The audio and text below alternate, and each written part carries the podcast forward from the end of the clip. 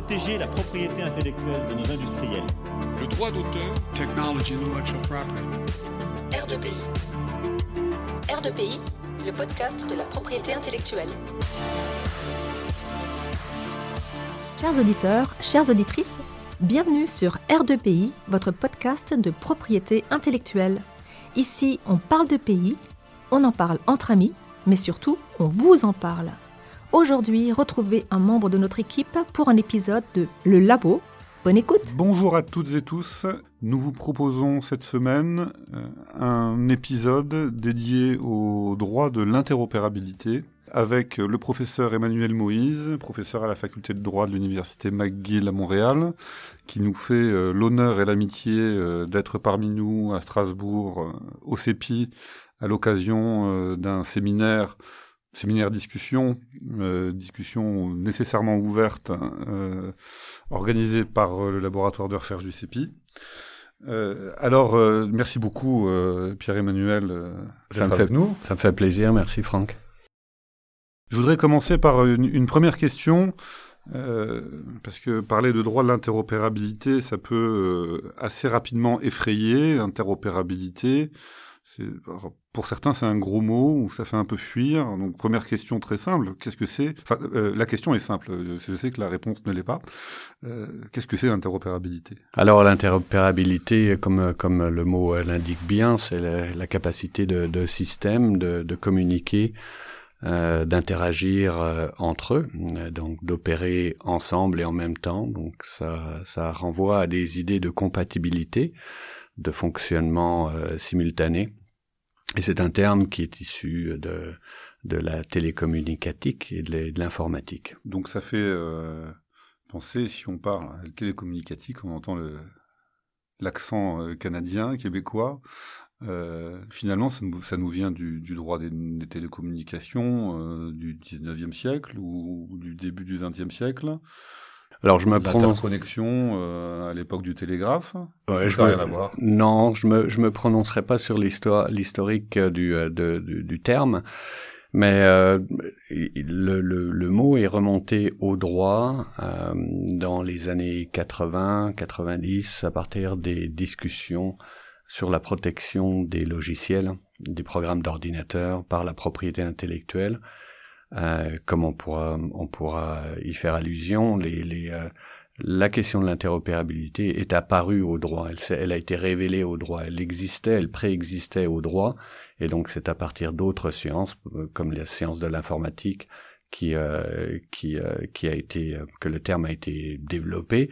Et, et, et, il est apparu simplement au droit à partir de ce moment particulier que j'appelle être un, un, accident de l'histoire ou un incident de l'histoire, euh, date à laquelle on a décidé de protéger euh, le, programme d'ordinateur par le droit d'auteur. Et donc, euh, puisque euh, aujourd'hui tout est logiciel, tout est code, qu'est-ce que ça signifie ou quelles sont les difficultés euh, posées qui font que l'interopérabilité devient une notion, peut devenir une notion centrale dans euh, notre euh, écosystème. Alors, alors il y a eu, il y a eu deux grands moments à travers lesquels on peut, on peut voir ce terme d'interopérabilité apparaître au droit. La première phase est, est, la phase de questionnement par le droit de la concurrence, au moment où des systèmes, euh, euh, par exemple des systèmes d'IBM ou d'autres grands opérateurs euh, euh, informatiques, se sont mis à développer des systèmes euh, propriétaires.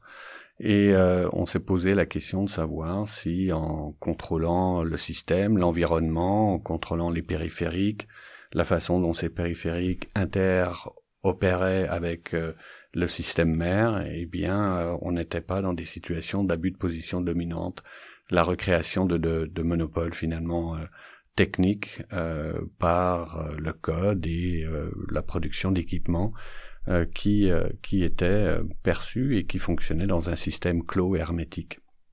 Alors ça, c'est la première phase.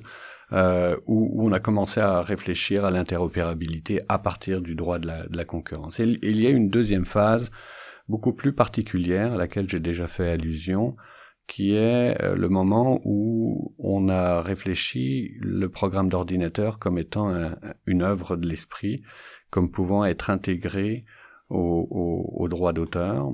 Et à partir de ce moment-là, on a bien, on s'est bien rendu compte que l'incapacité de, des, des concurrents d'accéder au code relevait principalement de la contrefaçon, des risques de contrefaçon. C'est-à-dire qu'en contrôlant un système, un environnement, ça se traduisait essentiellement en un contrôle dans le code.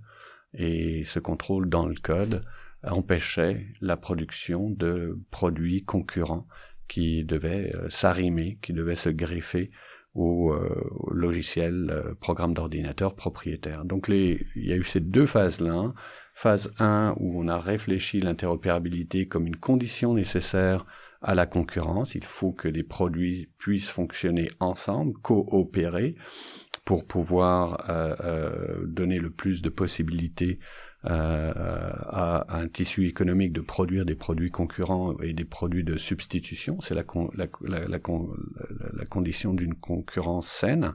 Et la deuxième phase, une phase de propriétaire qui est un paradoxe en soi, on, y reviendra bien entendu, qui, qui tend à, à solliciter deux idées qui sont qui, qui sont antinomiques. L'une qui est l'idée propriétaire. Il faut pour que on ait un système euh, performant, il faut qu'on puisse reconnaître la propriété dans ce système par celui qui, qui l'a inventé, et puis euh, la contrepartie, eh bien d'être capable d'ouvrir les codes afin de stimuler la concurrence. Donc là, on a propriété et langage antipropriétaire, et l'interopérabilité, c'est ce langage antipropriétaire, si l'on veut, ou en tout cas euh, l'aménagement de la propriété dans un dans un univers euh, complexe, dans un écosystème qui nécessite euh, que les produits et euh, systèmes se parlent. Alors si je reviens sur, sur la première phase identifiée, qui date d'une époque,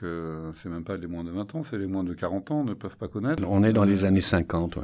Évidemment, il n'est pas, enfin, évidemment, il n'est pas question de droit d'auteur quand on a des logiciels qui sont codés avec des, des cartes perforées.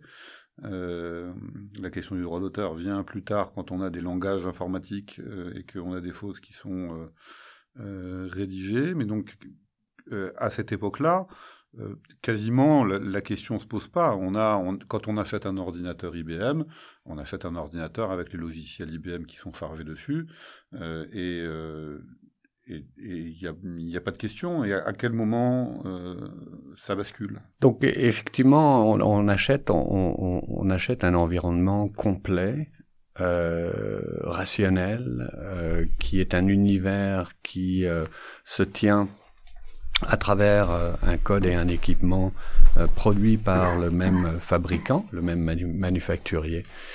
Le problème se pose à partir du moment où il y a le, le transfert ou le passage du hardware vers le software, où on effectivement on traduit où l'ensemble des clés de l'interopérabilité sont des clés codées, sont des clés de langage, et là on, on réalise qu'il y a une vraie course pour leur langage, il y a une vraie euh, euh, un appétit pour euh, contrôler ce langage. Et c'est à ce moment-là, lors de la réalisation que ce langage de codification était essentiel et elle pouvait donner lieu à une forme de propriété, c'est à ce moment-là que l'interopérabilité est apparue clé. C'est-à-dire qu'il a fallu, en même temps qu'on a voulu accéder aux demandes de, euh, des, euh, des, spécialistes, des, des producteurs de programmes d'ordinateurs, accéder aux demandes propriétaires, accéder à leur donner de la protection. À ce moment-là, dans un dans un dans un dans un dans un, mouvement contraire, on a créé les premières exceptions pour permettre l'interopérabilité. Ce qui est assez étonnant, c'est que les premiers, les premières études, euh, on est dans un, dans, dans les années euh, euh, entre fin des 1960 et, euh, et années 70 aux États-Unis, font clairement voir que ce développement de langage dans des formats propriétaires euh, apparaît clairement comme, un, comme le danger, comme un danger contre euh, l'ouverture à la concurrence. Et c'est à ce moment-là que le droit d'auteur, que j'ai cité déjà à deux reprises pour l'instant, vient se saisir de la question et l'interopérabilité devient l'exception nécessaire au fonctionnement du marché de l'informatique. Il faut ne, il faut, il ne faut pas que le, l'engouement propriétaire ou, ou la, euh, la, volonté de, de, de, transformer un code en objet propriétaire gêne la, euh, la production de produits concurrents. Oui, donc c'est à cette époque-là que le logiciel devient euh, un objet économique séparé, puisque si je me trompe pas, l'autorité de la concurrence américaine demande à IBM de faire du dégroupage en bon français, c'est-à-dire de facturer, euh, de facturer séparément matériel et logiciel, ce qui euh, nécessairement euh, donne une valeur propre au logiciel, ce qui n'était pas envisagé ou envisageable auparavant, puisqu'on raisonnait uniquement sur une machine avec un système euh, qui était qui était donné. Donc tout ceci, tout ceci nous vient du droit de la concurrence Absolument. Au, au départ. Euh, et puis effectivement, dans les années 70, je crois qu'il y a une, la décision qui fait référence, elle date de 1974. Si je Absolument. Me pas. Ouais. Euh, euh, et ben c'est à partir de ce moment-là où on peut se dire où le droit d'auteur peut intervenir où alors moi je, je, parle plus facilement de la France évidemment euh, mais où on a des décisions de justice où on commence à pouvoir raisonner et si je reste euh, à un niveau international au niveau de l'OMPI euh, on a euh, des, lois types en 1978, je dis ça de mémoire, hein, mais des lois types en 1978, un projet de traité en 1981 qui n'intéresse pas grand monde, le projet de traité qui reste lettre morte, et ce logiciel qui est une œuvre, euh, alors qui est, qui pas encore une œuvre, enfin en tout cas c'est quelque chose qui est discuté. Nous, en France, la grande décision que l'on enseigne à nos étudiants et qui reste dans, dans l'histoire de la protection du logiciel, c'est l'affaire Babola contre Pachot euh, euh, de la Cour de cassation en 1986. Euh, et puis, euh, mais qui était un arrêt de, d'anticipation, puisqu'il y avait déjà eu la loi de 1985 qui avait décidé que le logiciel devait être traité comme une œuvre littéraire, ce que fera euh, par la suite la directive européenne en 1991. Et donc là, je crois qu'on on glisse dans la phase 2 qui a été décrite. Euh, moi, je, peux dire un mot de ce qu'on a vécu en Europe, mais je trouve que c'est d'un grand intérêt qu'on puisse euh, échanger. Naturellement, il y a une influence américaine pour une raison très simple, c'est que l'industrie américaine de l'informatique est en avance sur l'industrie européenne, et que donc les questions que l'on se pose en France, en Europe, elles ont déjà été posées aux États-Unis, et donc il y a forcément une, influence sur des solutions qui ont déjà été apportées.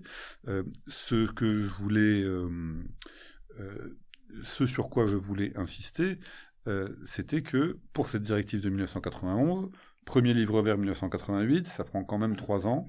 On discute beaucoup, et c'est cette question d'interopérabilité pour laquelle euh, il y a un lobby très fort parce qu'on a euh, des acteurs, euh, on a des IBM, Microsoft. Hein, à l'époque, c'est pas Google et Facebook, mais on a surtout IBM qui veulent contrôler et garder la main sur leur système. Et puis, on a des acteurs qui sont de moindre envergure. alors, je vais citer que des Français, pardon, mais de moindre envergure, mais qui sont pas des tout petits quand même, des Dassault Systèmes, des Bulles, euh, qui viennent dire à la Commission européenne, non mais attendez, nous, on, on a besoin d'interopérabilité pour faire de la concurrence, parce que ça, permet la concurrence. Et comme l'objet, enfin, l'objet euh, une mission importante de la Commission européenne, c'est d'assurer euh, la concurrence dans le marché intérieur, c'est quelque chose, euh, c'est quelque chose qui est entendu, mais effectivement dans un raisonnement de droit d'auteur. Donc là, on a un glissement de, de champ d'univers de référence où on se retrouve euh, dans le champ du droit d'auteur. Ouais, absolument. Ce qui, ce qui, est, ce qui est très intéressant, c'est que euh, l'idée d'interopérabilité, elle, elle met en présente, ou en tout cas, elle est, elle est, euh, elle est mise de l'avant à partir du moment où il y a euh, un monopole sur un monopole technique sur un système d'exploitation. Donc on parle, on a parlé de IBM avec le fameux IBM 360 qui était un environnement complet. Euh, IBM créait à la fois ses cartes perforées, perforées, à la fois son langage, à la fois les périphériques. Et, et, et, on peut penser également à, à Microsoft avec son système euh, Windows et, et qui, qui, à une époque, euh, bien sûr, euh, avait des, des, parts de marché euh, redoutables. Et, et, donc, on, on, est en présence d'un monopole, d'un quasi-monopole technique, et ce qui freine, ce qui freine euh, la production de, de ce qu'on a appelé les interlogiciels ou les, les intergiciels, les middleware, c'est-à-dire que toute, l'industrie euh, qui se nourrit de, et qui peut, qui peut produire des logiciels qui, qui voudraient et qui veulent fonctionner sur ces systèmes d'exploitation. et, et, et, ils ne peuvent fonctionner sur ces systèmes d'exploitation que s'ils ont les clés, c'est-à-dire que s'ils ont le, le langage. Et donc, encore une fois, on est dans, on est dans une situation, une période de l'histoire, on est dans les années 80, euh, on est dans une situation où, pour, où, en termes réglementaires, ce sont les autorités de la, concurrence aux États-Unis, en Europe, qui examinent les, les, les, les monopoles techniques qui, qui, qui, qui, émergent à cette, à cette période-là, monopoles techniques qui sont relayés par des, par des, des prétentions propriétaires. Ces prétentions propriétaires sont tout de suite neutralisées avec une première réflexion sur l'interopérabilité avec des exceptions pour l'interopérabilité. Alors qu'est-ce que ça veut dire? En clair, ce que l'on va chercher à travers la réflexion de la propriété intellectuelle et du droit d'auteur, c'est de permettre la, la décompilation c'est-à-dire le reverse engineering, c'est-à-dire décoder finalement le logiciel afin de voir comment euh, on peut utiliser des blocs de, de code qui permettront à un logiciel non propriétaire, un logiciel produit par la concurrence, de fonctionner sur un système euh, d'opération qui n'est pas euh, euh, indigène. Tout simplement. Donc, finalement, de retrouver ces clés que je pourrais définir comme étant les spécifications techniques des interfaces logicielles. et aujourd'hui, on estime que, alors il y a l'idée de décompilation, mais il y a, l'idée de publier ces spécifications techniques, ce qui peut être euh, une stratégie de la part d'un opérateur en disant ben, voilà venez venez chez moi utiliser on appelle on, parle d'API aujourd'hui utilisez mon système et je vous le donne euh, euh, et vous pouvez créer vos logiciels sur mon système ce qui est un modèle économique relativement récent, en tout cas, enfin, c'est pas un modèle qu'on connaissait à l'époque, euh, et qui permet euh, d'y gagner quand on est un, gros opérateur, et finalement, quand sur euh, quand tout développeur de logiciel est capable d'avoir un SDK, un Software Development Kit, mmh. sur même sur quelque chose qui est,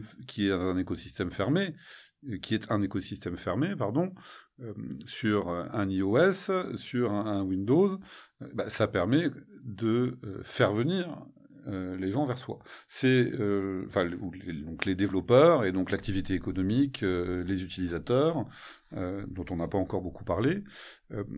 Aujourd'hui, c'est le le raisonnement par rapport au, sur ce qu'on appelle les plateformes.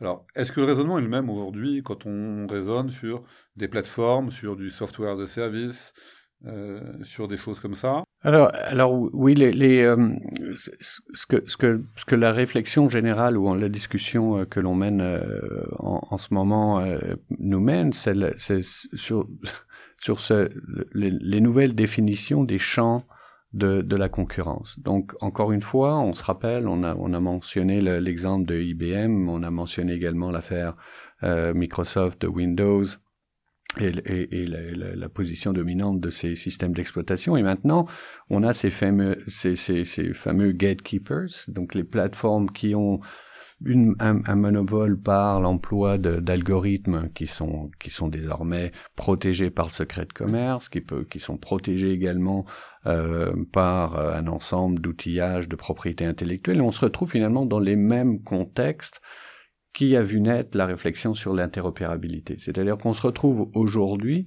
à réfléchir avec euh, le, Digital Market euh, euh, Regulation, qui sont des, des, des, des, des réflexions réglementaires sur justement de, pour ouvrir les codes de, de, ces plateformes et permettre une forme de concurrence plus saine euh, en obligeant les gatekeepers, ceux qui ont les, les clés sur ces plateformes, de d'ouvrir les codes, c'est-à-dire de permettre l'interopérabilité.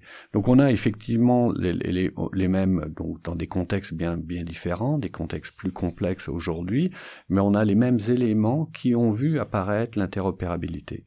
Mais ce qui est important de, de, de, de, de mentionner ici, c'est que l'idée, en tout cas la, question d'interopérabilité, met en évidence ce que j'ai appelé plutôt les, accidents de l'histoire de la propriété intellectuelle ou les incidents, si on veut être euh, euh, plus euh, plus lenient, on dirait en, anglais, moins moins sévère. on voit clairement que la question la, de la régulation pendant les 30 dernières années elle a été dévolue aux spécialistes de propriété intellectuelle. Elle est sortie du monde de la concurrence pour les amener dans un monde qu'elle ne connaît pas vraiment. Donc c'est le juriste du droit d'auteur qui réfléchit sur l'interopérabilité parce que on lui a forcé un nouvel objet qui est ce nouvel objet logiciel. La question de l'interopérabilité donc nous, nous permet de voir les différentes facettes de l'évolution de la propriété intellectuelle. D'abord pour confirmer que le logiciel ou le programme d'ordinateur n'est pas un objet euh, aisément capturé par le système de logique du droit d'auteur. C'est un système qui, qui n'est pas fait pour le programme d'ordinateur et à partir duquel on a introduit une réflexion sur l'économie de l'informatique, encore une fois, dans un champ d'expertise qui n'en a, pas les moyens véritablement de réfléchir ces, ces, ces, ces questions-là. Et donc aujourd'hui, on est avec la, la, la, la, questionnement sur les plateformes, euh, avec euh, les, les, prétentions euh, quasi monopolistiques des, des, des, grandes plateformes qui détiennent les clés de leurs algorithmes, on en est encore à réfléchir sur comment ouvrir, comment comment permettre la concurrence à travers un modèle propriétaire qu'on veut maintenir. Et ça, c'est mon dernier point, c'est que l'interopérabilité montre un paradoxe extraordinaire qui est celui de l'ouverture d'un monde concurrentiel dans un monde a priori propriétaire. On a un très bel exemple dans l'affaire euh, euh, Oracle euh, contre contre Google, qui était justement qui mettait en cause Cour suprême américaine de, de, de 2020, où deux géants se battent finalement pour un accès à des blocs de code qu'on a, qu'on a, a, dont on a fait allusion tout à l'heure, qui sont les codes API et qui sont les, les codes de communication, qui sont les codes de dialogue utilisés par différents logiciels pour fonctionner ensemble, pour être interopérables. Et la Cour suprême a, a confirmé encore une fois ce paradoxe euh, incroyable. À la fois, elle va confirmer que les codes API sont protégés par le droit d'auteur, c'est-à-dire qu'on ne peut pas le reproduire, on ne peut pas utiliser des blocs a priori euh, parce qu'on est dans le champ d'action qui doivent être autorisés, à défaut il y a contrefaçon, donc maintient, confirme le principe d'une propriété intellectuelle dans les codes, et en même temps, dans la même décision, on nous dit mais attention, ce principe propriétaire va être euh, tempéré par un certain nombre d'exceptions, mais ces exceptions sont à la carte, elles sont à la carte et selon les cas d'espèce. Dans cette affaire de 2020 euh, sur les codes API utilisés par, euh, par Google, la Cour suprême des États-Unis va dire mais il y a fair use, il y a utilisation équitable de ces codes sans pour autant revenir sur le principe de protection de ces codes par la propriété intellectuelle. Le, si, on, si, on, si, on fait, si on fait une vue plus élargie de cette question de l'interopérabilité, donc on voit ici des luttes concurrentielle sur avec différents acteurs. On voit des acteurs qui sont sur le logiciel, on voit des acteurs qui sont sur l'équipement, sur sur les intergiciels, c'est-à-dire les middlewares. Donc c'est avant tout des questions de concurrence, mais on va bien au-delà, au-delà on va aussi sur des questions qui concernent aujourd'hui les utilisateurs, ce qui qui, qui est la demande renforcée des consommateurs d'aujourd'hui d'avoir un certain, de retrouver un certain contrôle sur leurs objets.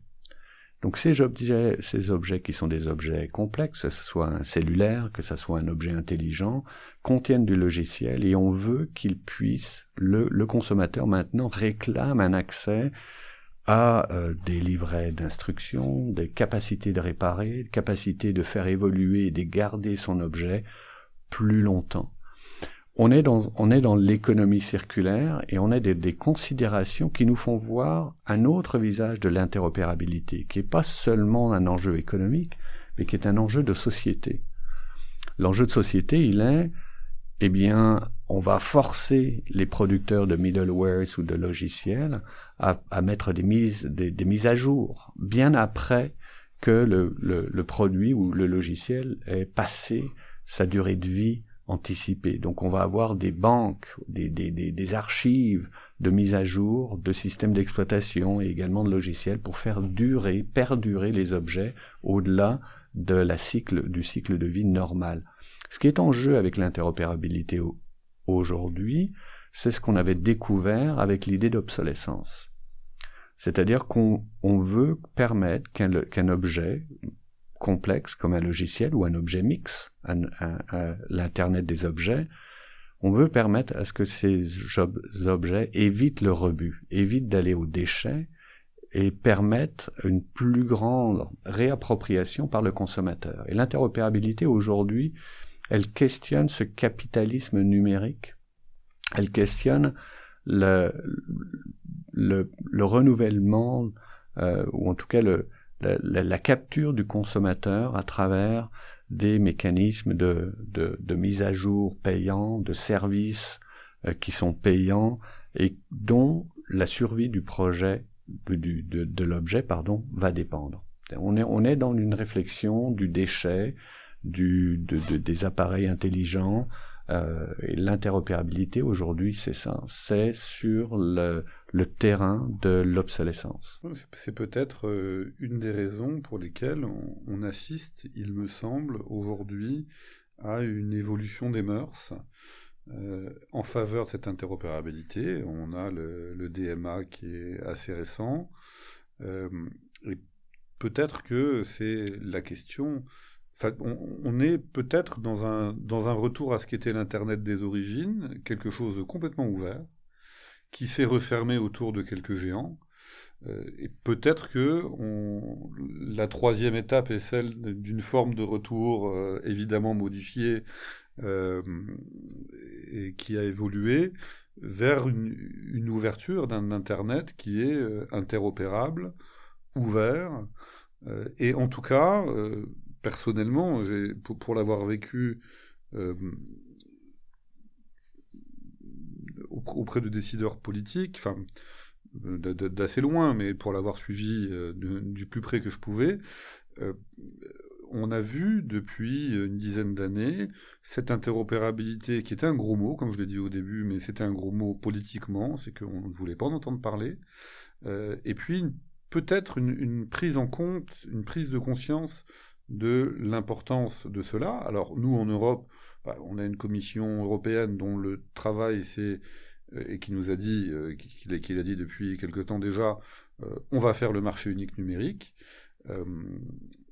Est-ce que c'est pas le principe, le premier principe qui se situerait tout en haut euh, qui, dans le numérique, permet de faire le marché unique et la libre circulation, euh, ce principe d'interopérabilité, c'est une expression que je vois de plus en plus. Je ne crois pas qu'elle figure dans le texte final, mais dans toute la littérature, si je puis dire, de la Commission européenne, l'expression principe d'interopérabilité m'a toujours assez, euh, assez frappé.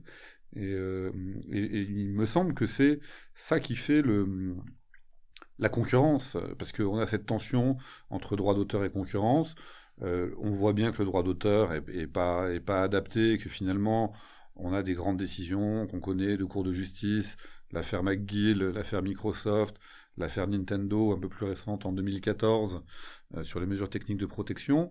Euh, mais finalement, c'est le droit de la concurrence qui vient dire au droit d'auteur euh, stop, il faut il faut ouvrir malgré vos règles, malgré le fait que quand on fait telle ou telle chose, c'est une reproduction au sens du droit d'auteur, mais il y a le droit de la concurrence qui vient intervenir, et on a cette tension qui est, qui reste présente, et c'est intéressant de voir que historiquement, elle l'a toujours été. ce, qui, ce qui est fascinant euh, dans, tes propos ici, Franck, c'est que l'idée du principe d'interopérabilité est un principe transversal qui permet, quand on le pense comme principe dans, son universalité, de, de, penser d'autres considérations pour lesquelles l'interopérabilité doit doit être réfléchi et, et, et discuté. C'est-à-dire que c'est pas seulement l'interopérabilité pour permettre la concurrence, c'est pas seulement une nécessité de marché, parce que l'interopérabilité, elle existe déjà, mais elle existe dans les intérêts et pour les intérêts de ceux qui bénéficient de cette interopérabilité.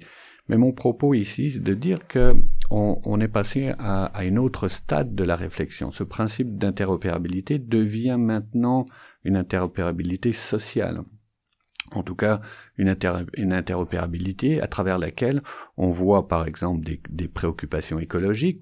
Donc encore une fois, si l'objet n'est plus, si le logiciel n'est plus interopérable, il ne fonctionne plus, et donc l'objet qu'il qu'il fait fonctionner devient obsolète et donc va devenir un déchet. Donc cette réflexion beaucoup plus générale sur le principe d'interopérabilité, au-delà de la, du droit de la concurrence, au-delà du droit de la propriété intellectuelle, euh, est pour moi une bonne chose parce que ça permet de, de, sortir un petit peu du cadre restreint dans lequel il avait été confiné avec des, des, des mécanismes et, des considérations qui étaient propres à chaque, chaque, discipline du droit, droit de la concurrence avec ses propres objectifs, droit du droit d'auteur et ses propres objectifs, et aujourd'hui droit de la consommation avec également les propres objectifs de réparabilité, etc., dont on connaît un petit peu les les, les, les, tenants et aboutissants aujourd'hui, euh, on est dans, un, dans une réflexion plus générale sur l'accès au code, l'accès au langage, euh, et, et, et, ce que ça signifie dans une ère de consommation euh, ou, ou, une ère de consommation numérique euh, moderne. Et, un, un, dernier mot pour euh, il y a il y a pas seulement il faut pas objectiviser la discussion c'est également toute l'économie derrière, les mises à jour, l'interopérabilité des logiciels, l'Internet des objets, ces questions de déchets et, de rebuts.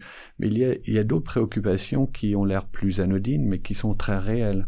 Par exemple, si on ouvre à la question de la réparabilité, on s'aperçoit aujourd'hui, on a fait une étude euh, à l'université McGill sur ce point, on s'aperçoit aujourd'hui que les, objets étant équipés d'éléments électroniques fort complexes rend quasiment impossible la réparabilité par le garagiste, par exemple pour les véhicules, ou par exemple par des boutiques qui étaient euh, qui se disaient spécialisées euh, pour réparer par exemple des iPhones ou des,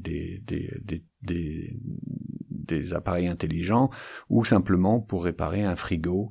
On a une affaire euh, qu'on a qui nous a beaucoup fait rire au centre de recherche où euh, il s'agissait d'un frigo acheté à, fort prix, 5000 euros, qui était un frigo intelligent.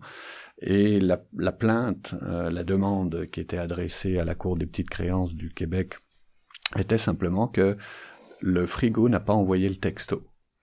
Donc le frigo n'a pas envoyé le texto et donc la, nourriture qu'il hébergeait a été été euh, avariée très rapidement et la plainte était simplement que ben on est dans une impossibilité que pour un, projet un, frigo euh, technologiquement avancé de 5000 euros euh, qui ne fonctionnait plus. Mais le mauvais fonctionnement n'était pas vraiment la, la capacité de, de, de, maintenir le froid, c'est simplement que l'attente du consommateur était que le, frigo puisse fonctionner et envoyer des textos, l'aviser, être un relayeur de données Et on en est aujourd'hui à réfléchir l'interopérabilité avec ce principe général d'interopérabilité à travers une réflexion sur l'attrition de données. C'est-à-dire plus nos objets vont être branchés, plus ils vont être nourris par les données.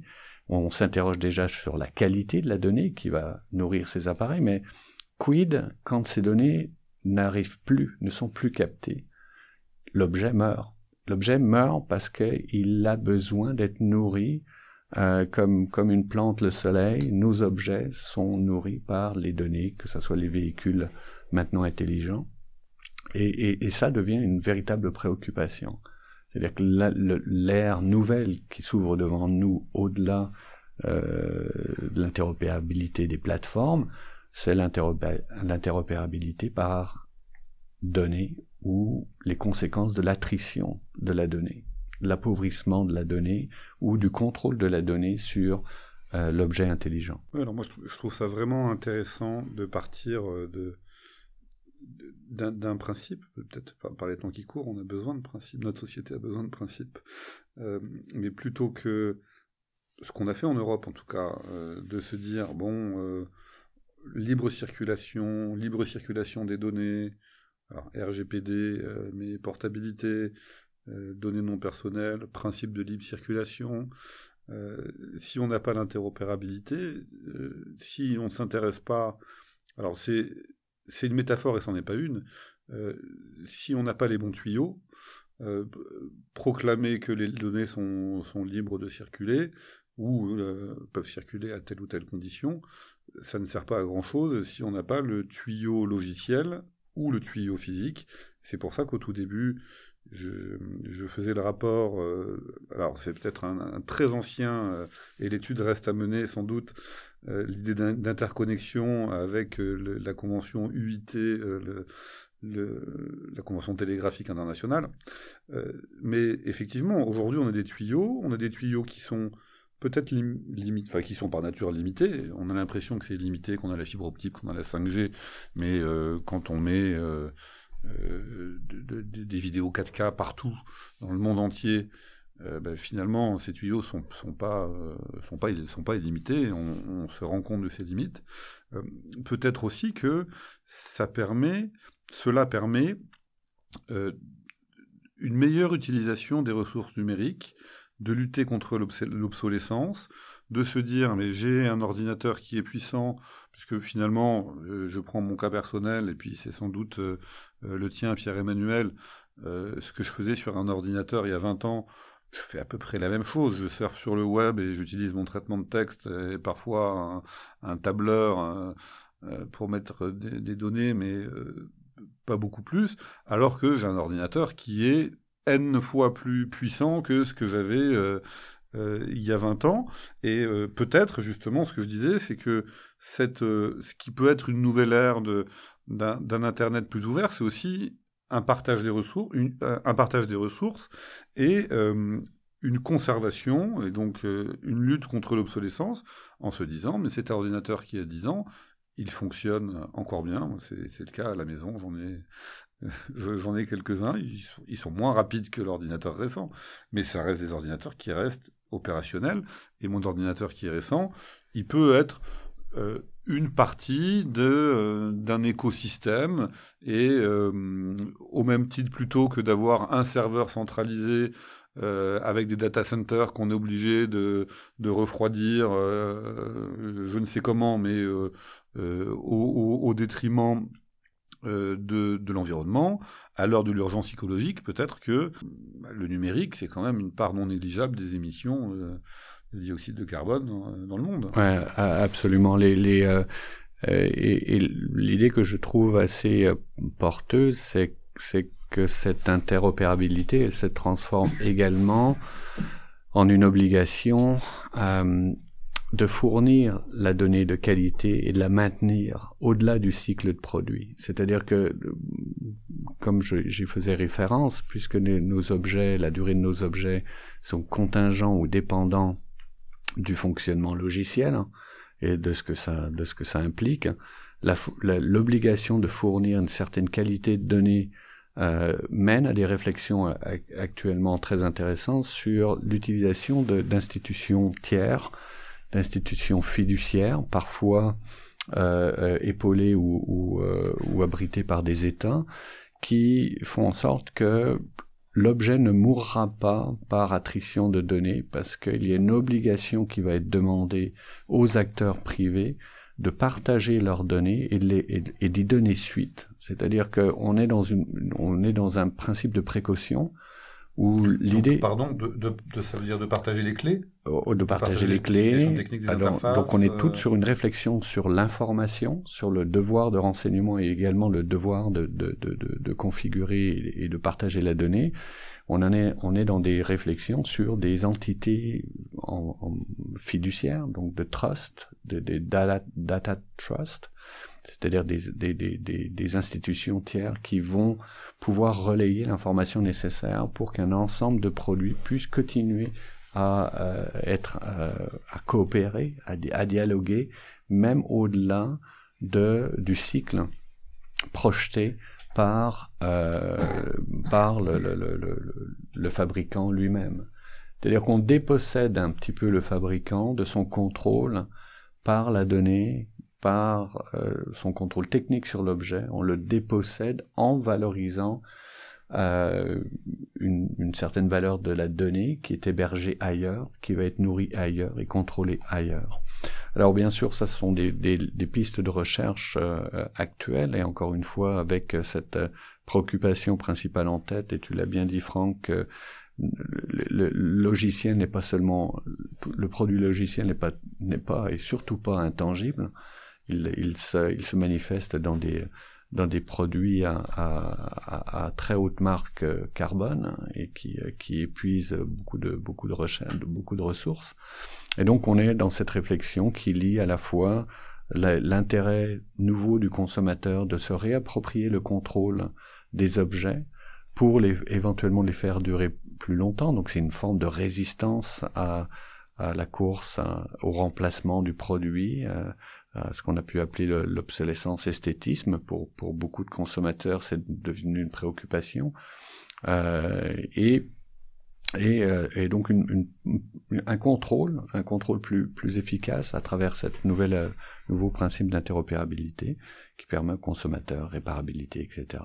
Et des considérations de politique écologique qui qui mènent également cette réflexion. Alors ultime question, sans doute, puisqu'on est dans une discussion, mais euh, c'est la question qu'on on doit se poser en tant que juriste, c'est celle de l'effectivité du droit.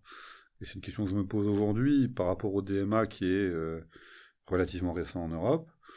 Euh, face, à ces, face aux grands acteurs, aux grandes plateformes, on a un législateur qui vient poser certains principes, certaines règles, un peu à marche forcée, en tout cas vis-à-vis de, ceux, ceux, qui contrôlent ces plateformes fermées.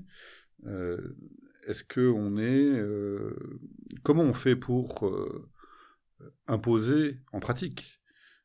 Parce que c'est bien, c'est bien d'avoir le texte de loi, mais est-ce que est-ce que Google, Amazon, Apple, pour pas les nommer, et d'autres, les GAFAM, et, peut sans doute d'autres, euh, vont se plier à euh, ce que dit le législateur européen. Bon là, là, je pense que la, réponse va pas va pas surprendre. Euh, si on réexamine donc le droit de l'interopérabilité, c'est avant tout les exceptions du droit d'auteur.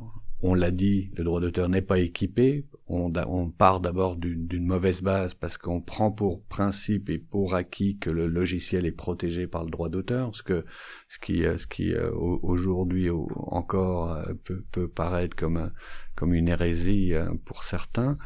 Euh, et, et, et, cette question de l'exception d'interopérabilité, c'est le seul, seul endroit, en tout cas une, une, des apparences du droit dans laquelle cette question d'interopérabilité est, est, est, est, intervenue.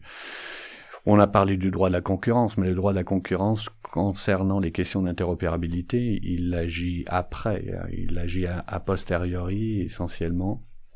euh, pour déceler des comportements anticoncurrentiels. On a vu aussi au détour de nos réflexions que l'interopérabilité vient avec une composante qui est difficile à maîtriser, qui est la composante informationnelle, c'est-à-dire que l'exception, par exemple, d'interopérabilité au sens du droit d'auteur, elle exige la possibilité de décompiler un logiciel, c'est-à-dire de faire de reverse engineering, c'est-à-dire d'ouvrir le code, et ça c'est extrêmement complexe. C'est pas toutes les entreprises qui sont capables de faire ça. Donc même si on avait un mini droit ou un droit limité de l'interopérabilité au sein d'une discipline spécialisée qui était le droit d'auteur, euh, on sait très bien que ce principe ne fonctionne très très très très peu. L'exception de décompilation a pas été mis en, œuvre. Il ne vit pas dans la jurisprudence.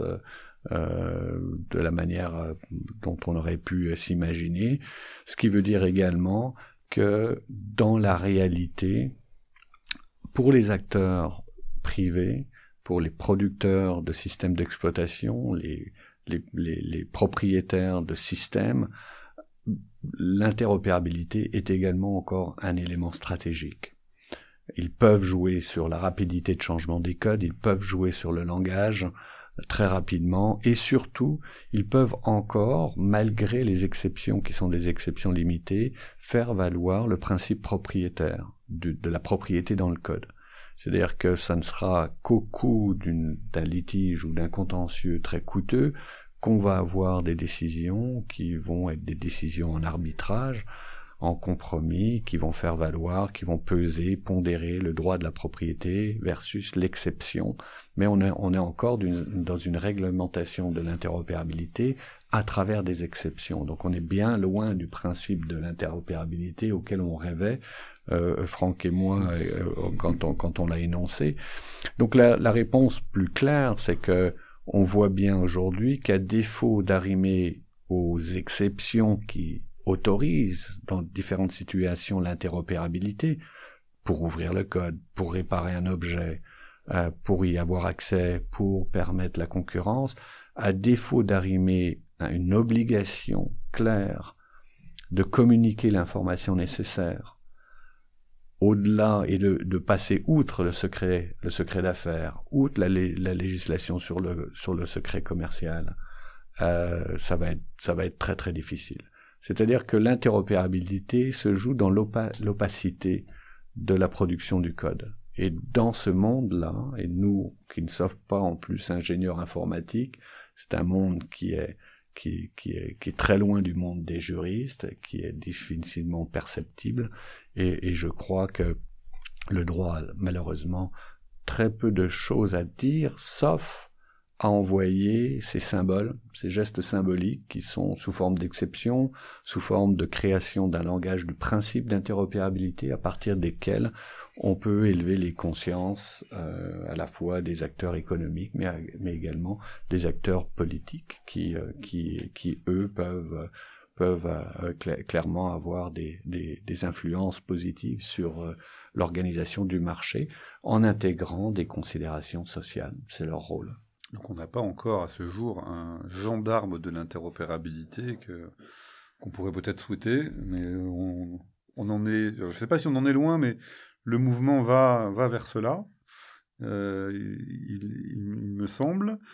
Euh, et donc pour euh, conclure cette émission, il me reste Pierre-Emmanuel à vivement te remercier pour ces riches discussions, en espérant que nos auditeurs euh, auront été euh, piqués par euh, l'intérêt du sujet. pour nous, c'est c'est un axe de recherche inépuisable parce que extrêmement vaste. Donc on sait quelques 40-45 minutes. c'est quelque chose, c'est très rapide. Euh, en ce 12 décembre 2022, nous allons euh, de ce pas continuer avec Pierre-Emmanuel Moïse, mais aussi Christophe Mazzuti, qui, n'est pas juriste, qui est euh, spécialiste d'histoire des sciences à l'Université de Strasbourg, et Frédéric Duflo, qui est un, jeune entrepreneur dans le domaine du numérique, continuer à débattre de cet immense sujet. Et vous devriez prochainement retrouver les, ces débats en vidéo sur le canal YouTube du CEPI.